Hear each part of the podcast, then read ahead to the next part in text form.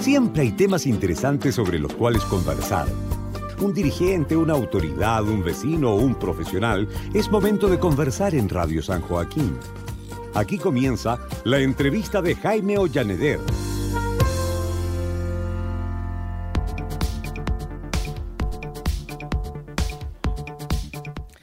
Muy bien, este es el diálogo comunal del 107.9 de la frecuencia modulada. También nos puede escuchar en radiosanjoaquín.cl.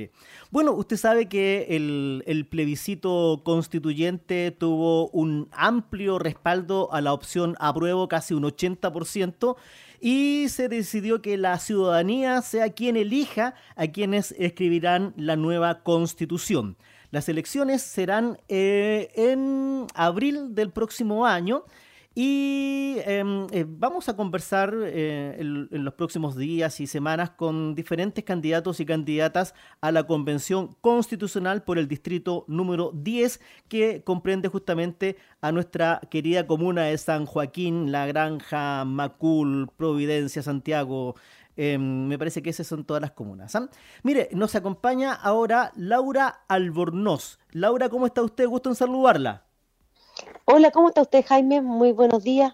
Muy bien. Em, bueno, Laura Albornoz. Faltaba, faltaba Ñuñoa, Ñuñoa en el grupo de las seis, comuna del Distrito 10. Efectivamente, tiene usted toda la razón. Bueno, Laura Albornoz es una abogada, académica, investigadora y política chilena fue ministra de Estado de la presidenta Bachelet durante su primer gobierno, hija de un funcionario del Banco del Estado y una madre dueña de casa, ambos militantes demócrata cristiano, tiene tres hermanos, ingresó a la EC a los 14 años, tuvo una activa participación en la FECES, luego estudió en la Facultad de Derecho de la Universidad de Chile. Tiene un extenso currículum eh, realmente, Laura Albornoz. Cuéntenos, eh, Laura, ¿Cómo toma usted la decisión de postularse a, convencional constituyente, como se dice, y ser parte de este proceso histórico de hacer una nueva constitución nacida en democracia para nuestro país? Hola Jaime, primero antes aprovecho saludarlos, supe que estuvieron de aniversario el 12 de, diciembre, tengo entendido. El 13. Eh, la radio, el 13, el 13 de diciembre, buen número. 13 de diciembre, así que felicidades por este nuevo aniversario de la radio em, y el compromiso con la libertad de expresión y la información, así que muchas felicitaciones. La verdad que yo soy profesora de la Facultad de Derecho de la Universidad de Chile y, y he trabajado toda mi vida con los derechos humanos de las mujeres desde que antes de ser ministra de la Mujer en el primer gobierno de Michelle Bachelet, hoy día soy vicepresidenta de una corporación de, privada que trabaja por los derechos sexuales y reproductivos de las mujeres, la corporación Mile Chile. Y, la verdad que este, este, en esta oportunidad la convención va a ser paritaria, va a ser redactada mitad hombre y mitad mujeres y me parece a mí que puede ser una buena alternativa para los ciudadanos y las ciudadanas de San Joaquín eh, apostar por una, una profesora de Derecho, doctora en Derecho que pueda ayudar a redactar. Yo sé que esta la nueva constitución no solo materia de profesores de derecho ni de abogados, pero creo que puede ser una contribución, eh, un aporte, apostar por esta alternativa que efectivamente permita visibilizar eh, los derechos de las mujeres en una nueva constitución. Mm. Cuestión que no necesariamente fue así desde el inicio. Recuerde usted que la constitución vigente fue modificada el año 99 para decir que las personas son iguales y libres en dignidad y derecho en el artículo primero, antes decía solo los hombres, pero es necesario incorporar otras materias como el reconocimiento a la diversidad de familia, los derechos sexuales y reproductivos y también una vía libre de violencia contra las mujeres. Laura,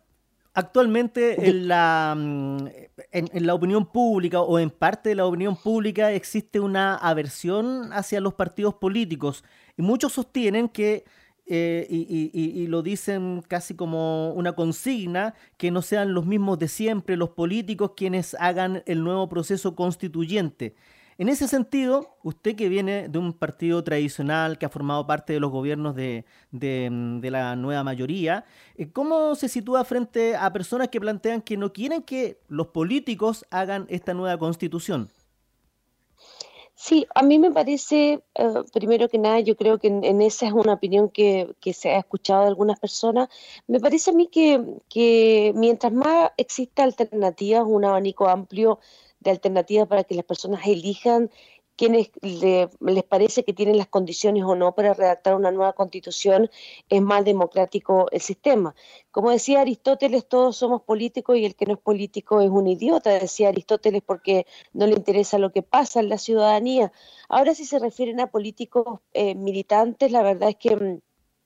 yo no creo que un grupo humano sea depositario de la, de la santidad, ni otro grupo sea, se encuentre toda la maldad concentrado en alguno. Los partidos políticos son sumamente necesarios en una democracia, son herramienta fundamental para que las democracias existen y por lo demás, la verdad es que existen muchos empresarios y ricos en este país, incluso algunos que han tomado clases de ética que no militan en partidos políticos. Eh, por lo tanto, la independencia no asegura no cooptación por los intereses eh, económicos. Por lo tanto, yo apelaría más que nada que las personas puedan elegir a personas que sean probas, honestas, que tengan una vida intachable y que tengan buena formación académica para representarlos al momento de redactar una nueva constitución. Yo creo que la probidad es el elemento esencial eh, y en eso eh, yo siento que no tengo ninguna mancha ni mácula para poder desempeñar esta, esta función.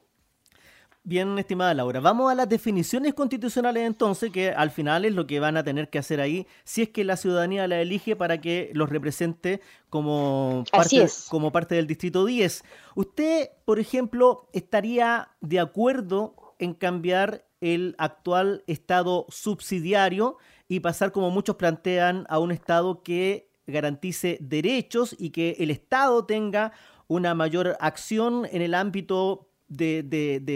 de, intervenir en áreas que ahora no, no lo hace porque lo hacen los privados?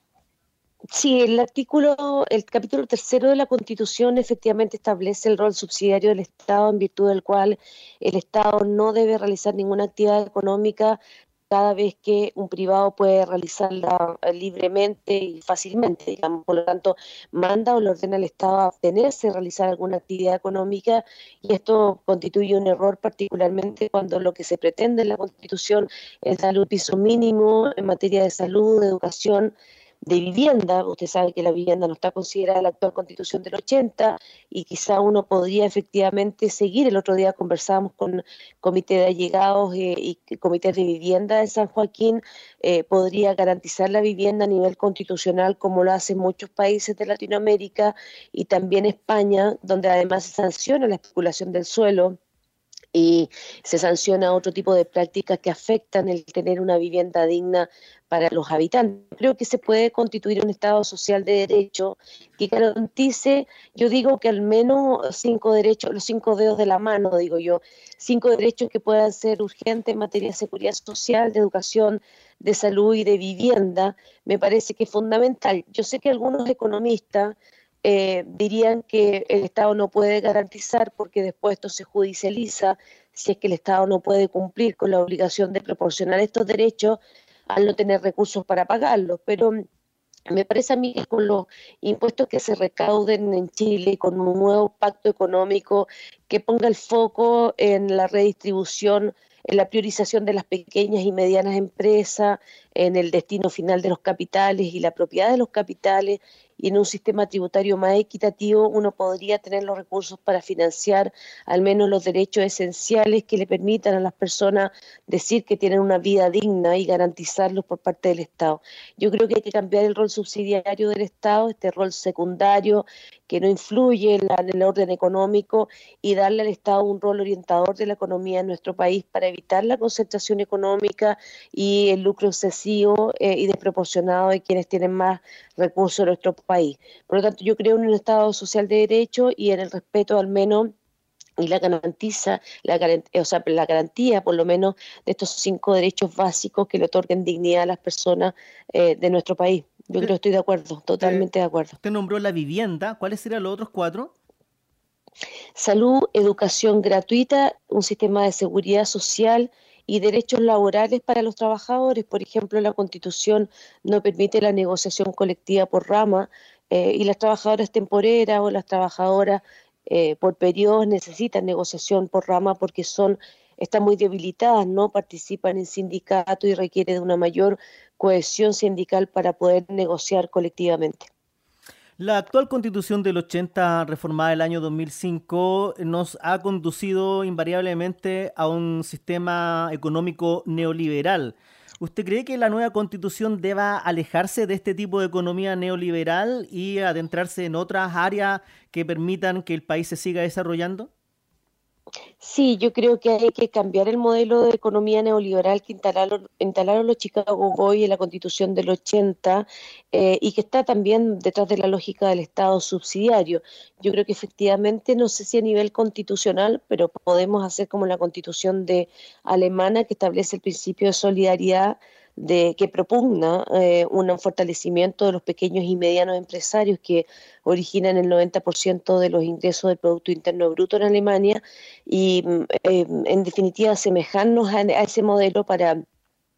crear una fuerte clase media que efectivamente tenga sustento y tenga eh, una protección por parte del Estado para iniciar actividades empresariales y de promoción de, de sus propias labores colectivas eh, principalmente colectiva, el fundamento que está detrás de las cooperativas, de la, de la acción mancomunada de los pequeños y medianos empresarios. Pero además yo creo que hay que modificar el sistema económico que permite la concentración eh, en, pocos, en, pocas, en manos de pocas personas. Le quiero recordar a usted, por ejemplo, que hay instituciones en Chile como la Comisión Antimonopolio que solamente eh, realizan controles ex post de la existencia de monopolios o de concentración económica y la existencia de todas estas instituciones que hoy día son reguladoras del Estado deberían tener mayor poder de fiscalización que permitiera fiscalizar o, autorizar con anterioridad a la existencia de, eh, de, las actividades económicas y pudiera regular efectivamente el mercado de manera tal de impedir que existan esta, esta eh, por decir así, esta ocultación del patrimonio que hoy día se encuentran concentrados en siete familias eh, en nuestro país yo creo que el Estado puede tener un rol de orientador de la economía. Yo no estoy diciendo quitarle a los privados la iniciativa privada, ni tampoco estoy diciendo que eh, el Estado pueda tener solo la actividad económica a su espalda, pero debe haber una combinación que permita que efectivamente algunos privados eh, no concentren todo el poder económico y tengan solamente las personas individuales eh, que someterse a sus decisiones, como ha pasado en múltiples oportunidades cuando ha habido colusión entre los privados. Hoy día está sancionada la corrupción entre privados y los delitos de colusión reciben incluso hasta penas de cárcel, pero es necesario regular un mercado con un gran pacto nacional que establezca reglas claras en materia de funcionamiento. Y eso se puede dejar estipulado, no en detalle, pero eh, porque la Constitución no lo permite y puede eh, incluso producir una confusión en materia interpretativa, pero debería dejar eh, claramente las reglas establecidas en una nueva Constitución. Yo creo que el modelo neoliberal ha generado daño, especialmente a las mujeres, que somos el 52% de la población ya que el modelo neoliberal se sustenta en el patriarcado que efectivamente nos exige a las propias mujeres trabajar fuertemente en trabajo doméstico no remunerado y trabajar fuera de casa. Este sistema no acompaña la vida de las mujeres ni de su familia y es necesario cambiarlo. Yo he planteado en un documento que recién se publicó en, un, en el anuario de la Universidad de Chile una economía feminista y ecológica. La sustentabilidad en Chile no se sostiene, eh, el país no logra eh, llegar a un siglo más si no controlamos la industria extractiva y no moderamos particularmente el impacto medioambiental que produce la industria extractiva en Chile. Eh, entonces me parece a mí que una revisión exhaustiva respecto del modelo económico es necesario a la hora de redactar una nueva constitución. Mm. Usted recién habló, de... Mm, que, ¿Cree usted que esta constitución debiese tener como, como un apellido, una, una constitución feminista, como usted recién nos mencionó, o, que sea una constitución en que todos los chilenos nos podamos reconocer en ella? Eh, yo creo que tiene que ser una constitución en que todos los chilenos y también las chilenas nos podamos reconocer en ella. El, el, documento que yo escribí habla de una economía feminista que han planteado algunas, algunas feministas en el mundo y que hablan justamente de, tener una economía que sea más sustentable, más ecológica, eh, más reconocedora de las diversidades culturales y que no sea invasiva desde el punto de vista extractivo. Hoy día, y ahí paso inmediatamente con el otro componente de la constitución, la constitución política del 80 protege eh, o garantiza el derecho a vivir en un medio ambiente perdón, consagra el derecho a vivir en un medio ambiente libre de contaminación, no lo garantiza. Y ahí están las personas de la zona de Quintero, muchas eh, zonas de la región metropolitana que son verdaderos basurales eh, y que pueden entablar un recurso de protección ante la Corte de Apelaciones, la Corte de Apelaciones suspenda la empresa o cierra por momentos el depositario de basura y después sigue funcionando perfectamente cuando el nivel de contaminante baja en porcentaje. Entonces, la verdad verdad es que no está garantizado en la constitución política el derecho a vivir en un medio ambiente libre de contaminación y eh, vaya a contarle esto usted a una serie de zonas de sacrificio como la zona de Quintero, zonas en el norte donde hay alta producción minera con contaminación de arsénico, levantamiento de polvo y yo creo que nosotros podemos, al igual que la constitución alemana y la italiana, establecer un mandato de protección al Estado para efectos de evitar y erradicar aquellas fuentes contaminantes que afectan eh, a zonas, a zonas del, del, territorio nacional en donde habitan muchos ciudadanos y compatriotas nuestros. Entonces yo creo que independiente del apellido que tenga, yo soy feminista y he defendido y he trabajado eh, durante largos años por la tipificación del femicidio, la erradicación de la violencia contra la mujer y la promoción a los derechos políticos de las mujeres, pero creo que necesitamos una constitución que efectivamente consagre derechos por igual entre para hombres y mujeres, cuestiones que no han sucedido a lo largo de la historia. Nosotros hemos vivido en un estado patriarcal en donde la mujer está relegada a ciertas funciones, se nos paga menos por el mismo trabajo, vivimos somos mayoritariamente las víctimas de la violencia doméstica y la violencia sexual y me parece a mí que tenemos que decir algo al respecto también. Pero sin perjuicio del anterior, a mí me parece que cuando nosotros consagramos un Estado social de derecho, consagramos la vivienda como un derecho garantizado por el Estado, como lo hacen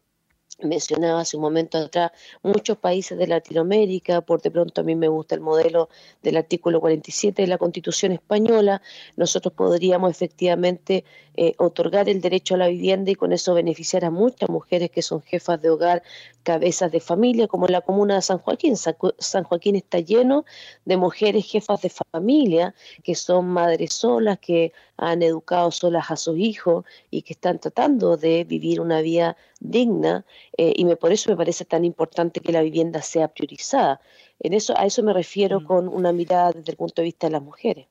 Usted también habla en, en un documento que, que, está circulando de que esta nueva constitución garantice la equidad de género y reconozca a los pueblos originarios, que establezca los derechos de las personas con capacidades diferentes, minorías y personas migrantes. Quería que nos precise dos puntos. Por, ejemplo, que reconozca a los pueblos originarios. Muchos, una cosa es el reconocimiento de los pueblos originarios y otros están planteando que em, el Estado debería ser plurinacional. ¿Usted estaría de acuerdo en que el Estado sea plurinacional o... Sí, yo... Sí, sí yo creo que el Estado chileno eh, tiene que dar cumplimiento al convenio 169 de la OIT y otros convenios de la Organización Internacional del Trabajo que hablan de la, del derecho humano a ser reconocido en su identidad cultural. El Estado chileno tiene múltiples naciones conviviendo en un solo Estado. Eh, hay reconocimiento de pueblos originarios del norte, que generalmente el otro día una estudiante que estaba rindiendo un examen me presentó una tesis respecto de los pueblos originarios del norte y de la supuesta ignorancia que pública que existe mayoritariamente respecto a su cultura pero si uno habla de los pueblos mayoritarios originarios, no del Rapanui, pero sí del pueblo mapuche, efectivamente hay una demanda. Yo he trabajado durante largo tiempo, he trabajado cercana con eh, la comunidad de Tirúa, que se encuentra en la zona de Arauco, con su alcalde Adolfo Millaur, que han reclamado las mujeres lafquenche por un largo tiempo el reconocimiento de la plurinacionalidad. Y me parece a mí que uno tiene que utilizar los caminos directos y no darse vuelta por los cerros para reconocer los derechos a las distintas identidades que existen en una nación. La nación, en la nación chilena no somos todos uniformes, no somos todos iguales no tenemos solo la mirada de los hombres, aquí hay mujeres, personas con capacidades distintas, una fuerte población de migrantes, personas que pertenecen o tienen identidad con pueblos originarios y el Estado debiera ser capaz de reconocer esa diversidad. La constitución política tiene que reconocer la diversidad porque la, la diversidad le agrega un plus a la vida de una nación. Eh, en la diversidad está la democracia, está el aprovechamiento de las culturas, está el respeto a, a nuestras diferencias. Me parece a mí que todo lo que signifique reconocer nuestras diversidades y unirnos en base a un proyecto común debe estar, estar consagrado en una constitución. Lo mismo respecto de las personas con capacidades diferentes. Yo ahí más bien eh, pienso que el Estado debe garantizar el derecho al trabajo a las personas con capacidades diferentes, no solamente motoras, sino también eh, mentales, porque nuestro país está conformado por personas con diversidades, todos nosotros somos personas con capacidades diferentes, no todos somos homogéneos, somos distintos y esa diferencia es la que hace la riqueza de un pueblo. Me parece a mí que que el Estado tiene que avanzar mucho más en el reconocimiento eh, de la Convención Internacional de, Naciones Unidas que reconoce los derechos de las personas con capacidades diferentes y no lo hemos cumplido a cabalidad. Ahí hay una consagración, particularmente en el artículo 12 de la Convención Internacional eh, de Personas con Discapacidad que Chile no ha acatado ni en el derecho y yo lo, enseño permanentemente en la universidad, ni tampoco en las prácticas cotidianas que la respuesta que el Estado debe dar a las personas con discapacidad. Las cifras indican que un 12% de los chilenos sufre algún tipo de discapacidad, pero yo creo que se queda corto en ese sentido. Hay muchas personas que tienen capacidades diferentes en materia intelectual, trastornos anímicos, trastornos eh, en materia de, de comportamiento, que tienen que ser, están ahí los padres de los hijos con autismo, las personas con bipolaridad, con esquizofrenia, que tienen que ser reconocidos y tratados y, eh, aceptados en su diversidad y también deben recibir por parte del Estado beneficios que sean más que solo estos privilegios en el CENSE o descuentos tributarios por contratar a personas con discapacidad. Parece que estuvieran haciendo un favor las empresas cuando contratan a una persona con una capacidad diferente. Esta es una obligación del Estado que el Estado debe promover y yo creo fuertemente que una constitución debe garantizar el derecho de las personas con capacidades diferentes a ser reconocidas y protegidas y amparadas por el Estado. Cuando usted habla de reconocer estos derechos y, nombra a las personas migrantes, em, el, tema de la migración es un tema bastante controversial y lo hemos discutido acá con los auditores en variadas oportunidades y hay mucha gente que se siente invadida, que se siente que la migración está descontrolada que si bien es cierto hay una mayoría que vienen a trabajar, también hay una parte importante que em, tienen comportamientos también eh, reñidos con, con, el derecho que impera actualmente en nuestro país. En ese sentido le quería preguntar si usted es partidaria de ampliar la migración, de abrir más las fronteras de nuestro país para que sigan em, viajando migrantes a radicarse en nuestro país o cree que tal vez debiese tener un límite. A ver, según el derecho internacional de los derechos humanos, la migración es un derecho, y, eh, pero es un derecho de parte del migrante y también tiene que ser garantizado por los estados eh, en los diferentes países. La gente migra por razones muchas veces de violencia de su, en su pueblo originario, de pobreza, eh, de guerra, etcétera. Eh, yo creo que los países tienen que tener mecanismos migratorios que sean eficientes y que permitan efectivamente al migrante y a los habitantes originarios del país vivir en condiciones de igualdad y sobre todo respeto entre ellos. Cuando las condiciones económicas eh, no son y el Estado no tiene capacidad para recibir migrantes, la verdad que se comete un error de recepcionarlo, tener fronteras abiertas. Yo no estoy llamando a tener fronteras cerradas porque no estoy de acuerdo con eso, insisto, y esto es un problema de la globalización actual que estamos viviendo eh, en todos los países del mundo, un problema que vive Europa cotidianamente, la migración hacia los países más desarrollados es una tendencia mundial en América Latina ha pasado lo mismo y hemos recibido a eh, hermanos provenientes de Haití, eh, de diferentes países, países que se encuentran en situación de pobreza, en situación de conflicto armado, etcétera. A mí me parece que eh, justamente la palabra que usted utilizó en la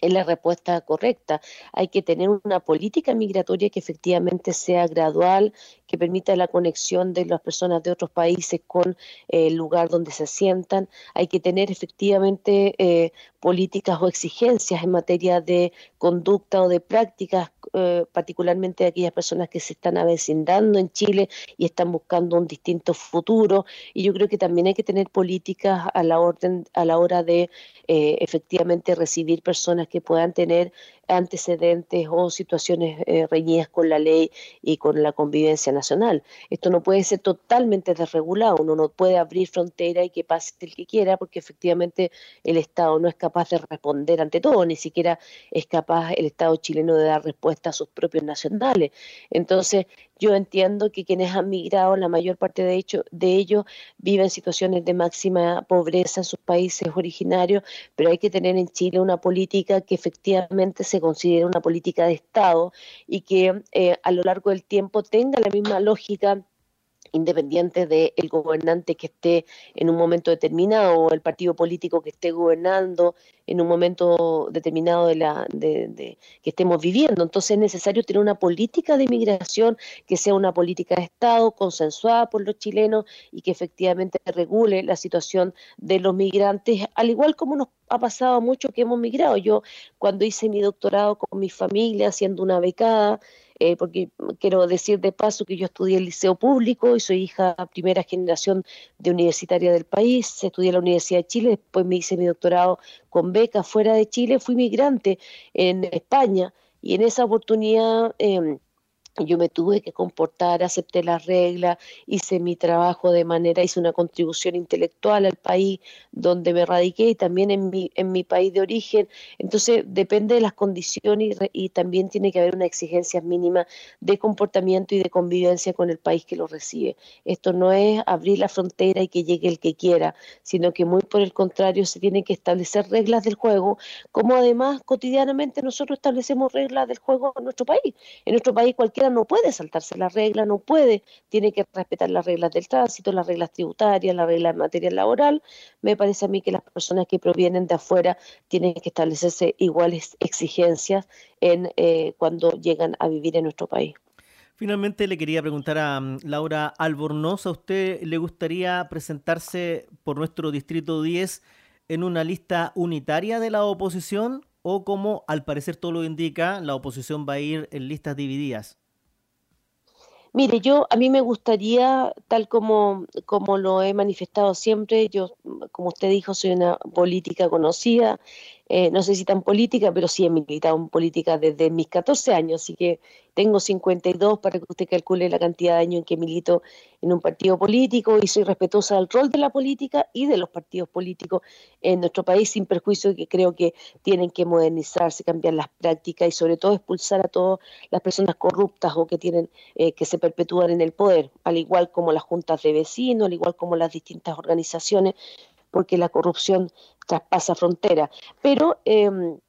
yo me encantaría que hubiera, hubiera unidad de la oposición. Eh, sin prejuicio de eso, como soy disciplinada y militar en un partido político tiene cosas a favor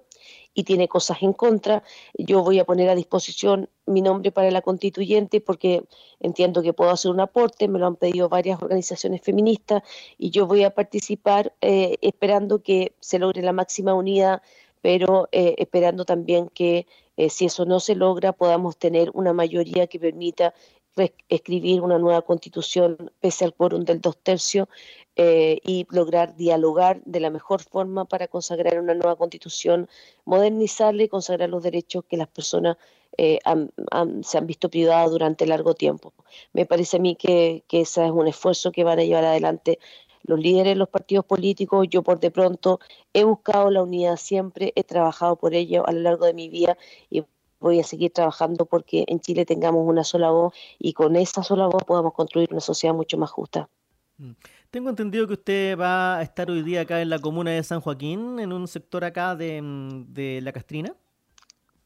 Hay una planificación de actividades, justamente una feria de Navidad. Eh, intentaremos asistir, estamos complicados solamente para no saltar las reglas de la pandemia. Yo creo que la gente está muy afectada justamente por, por eso, particularmente las personas que han perdido su puesto de empleo. Me parece que todas las ferias de Navidad que se hagan para promocionar los pequeños emprendimientos de la comuna son positivas. Ahí hay un esfuerzo importante del alcalde Sergio Echeverría por hacer eh, efectivamente promover eh, eh, que, que, efectivamente las ferias con el debido cuidado surjan, con los recuerdos necesarios para evitar que la pandemia se siga expandiendo, así que nosotros vamos a, estar ahí, por supuesto, en la medida que, y, desde de, pronto dejo extendida una invitación, nosotros estamos aprovechando todas las instancias por Zoom, presenciales, en las diferentes organizaciones sociales. Yo muy modestamente como académica de la Facultad de Derecho estoy disponible para aclarar dudas respecto a la nueva constitución, Jaime, al igual como lo hemos hecho en este espacio eh, radial que usted tan gentilmente eh, nos, ha, nos ha proporcionado. Muy bien, pues llegamos al final de esta conversación y le dejo ahí un par de minutos disponibles para que usted le hable a los vecinos y vecinas que a esta hora están en la sintonía de lo que usted estime conveniente. Muchas gracias, Jaime. Yo, la verdad es que, em, eh, repito, eh, soy una profesora universitaria, fui ministra de la Mujer en el primer gobierno de Michelle Bachelet, eh, milito en un partido político, soy madre de dos hijos y, y estoy casada hace 29 años. Me gustaría, esto lo cuento para que también sepan con quién están hablando. Mi profesión es ser abogada, pero la verdad que lo que más he hecho durante toda mi vida es luchar por los derechos humanos de las mujeres, trabajar eh, eh, en docencia, enseñando en la universidad a mis estudiantes y creo que particularmente puedo tener una propuesta respecto de lo que necesite una nueva constitución, pero estoy eh, disponible principalmente para escuchar lo que los ciudadanos tengan que plantear eh, al respecto. Hay muchas cosas que a uno se le puede ocurrir, pero eh, o tiene ideas eh, sobre las que trabajar una nueva constitución, pero lo más importante es escuchar lo que la gente quiera plantear en estos tres meses de escucha que van a llevarse a cabo de aquí hasta el 11 de abril próximo, donde las personas van a participar votando por nuevos convencionales para redactar la nueva constitución. Este es un trabajo que va a durar nueve meses, tenemos limitaciones después para participar en cualquier proceso de eleccionario y yo estoy disponible para hacer este esfuerzo y por sobre todo llevar adelante este honor que significa representarlo en la redacción de una nueva constitución nada, estoy disponible y, mi teléfono lo tiene Jaime para cualquier contacto eh, si necesitan dialogar o conversar sobre aquello que quizás puede o no puede tener una nueva constitución para los chilenos y las chilenas.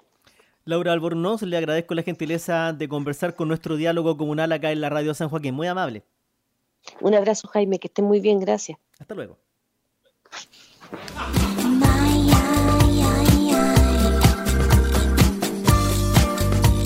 Agradecemos a nuestros entrevistados por su participación, a nuestros auditores por su atención. Pronto tendremos más invitados. Fue la entrevista de Jaime Ollaneder.